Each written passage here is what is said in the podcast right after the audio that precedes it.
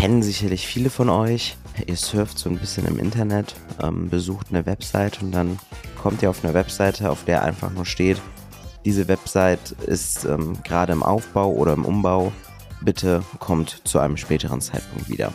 Was ist jetzt, wenn ich euch sage, dass auf, ich sag mal, 80 bis 90 Prozent, ist jetzt nicht statistisch erhoben, dieser Webseiten, ja, kein Datenschutzfehler vorliegt, aber ein Abmahnfehler, ein Fehler, der zu einer Abmahnung führen kann, vorliegt.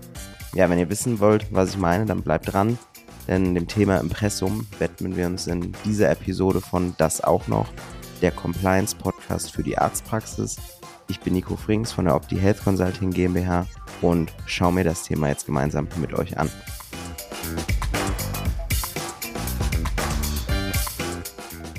Grundsätzlich ähm, zum Impressum, was ist das überhaupt?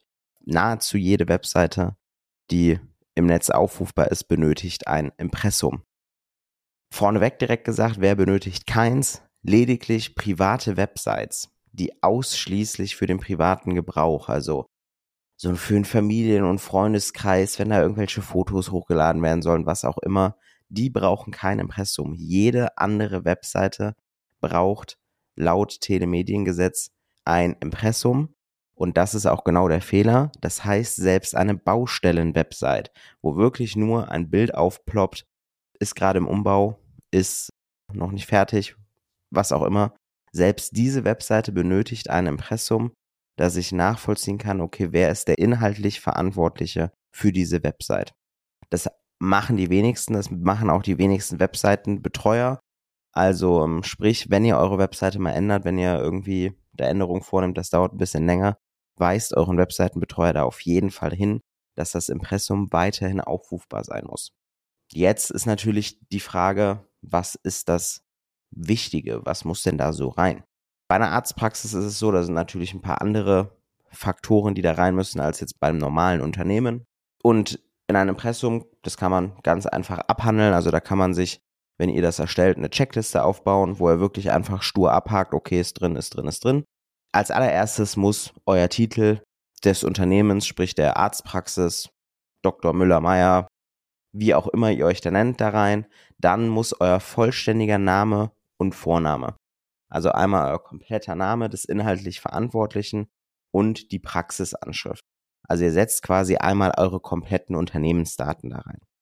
Die Telefonnummer und falls vorhandene Faxnummer müssen angegeben werden, eine E-Mail-Adresse und die zuständige Aufsichtsbehörde, also eure zuständige KZV. Die zuständige Landeszahnärztekammer oder Landesärztekammer muss mit angegeben werden. Eure genaue Berufsbezeichnung muss mit angegeben werden. Der Staat, in dem ihr eure Ausbildung abgeschlossen habt, sprich, habt ihr das in Deutschland gemacht, steht da natürlich Deutschland, habt ihr es aber in irgendeinem anderen Land, Amerika, whatever, dann müsst ihr da wirklich angeben, okay, ich habe meine Ausbildung in Amerika abgeschlossen eure berufsrechtlichen Regelungen, das heißt die Berufsordnung von euch des jeweiligen Bundeslandes. Und hier ist wichtig, hier muss auch ein Link zur Quelle angegeben werden. Das heißt, ihr müsst da wirklich eure berufsrechtlichen Regelungen verlinken.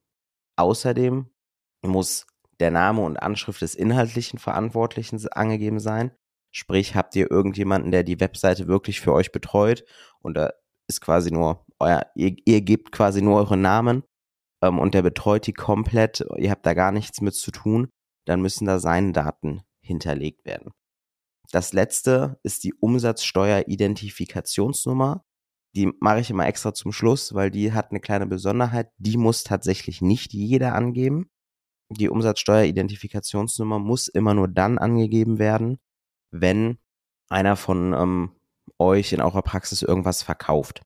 Also irgendwelche Zusatzleistungen irgendwie in der Zahnarztpraxis beispielsweise ist das, es gibt Zahnarztpraxen, die haben so einen Zahnarztshop, wo man eine Zahnbürste kaufen kann, wo man Zahnpasta kaufen kann. Das sind also wirklich Leistungen, die über die normale Behandlung hinausgehen. Und sobald sowas gemacht wird, muss auch die Umsatzsteueridentifikationsnummer da angegeben werden. Ihr seht also, es ist eigentlich super einfach, was in einem Impressum stehen muss. Ihr könnt euch wirklich einmal euer Impressum angucken, Haken dran, was ihr drin habt, was nicht drin habt wenn was fehlt, ergänzt das und dann seid ihr safe. Das heißt, ihr könnt dann nicht abgemahnt werden nach Telemediengesetz. Auch das ist nämlich was, es können auch Privatpersonen machen. Die können euch einfach eine Abmahnung deswegen schicken und seid dann safe, was euer Impressum auf eurer Webseite angeht. Ich hoffe, euch hat die Episode gefallen. Wenn ja, lasst gerne bei Apple Podcast eine Bewertung da, ähm, schreibt eine Rezension.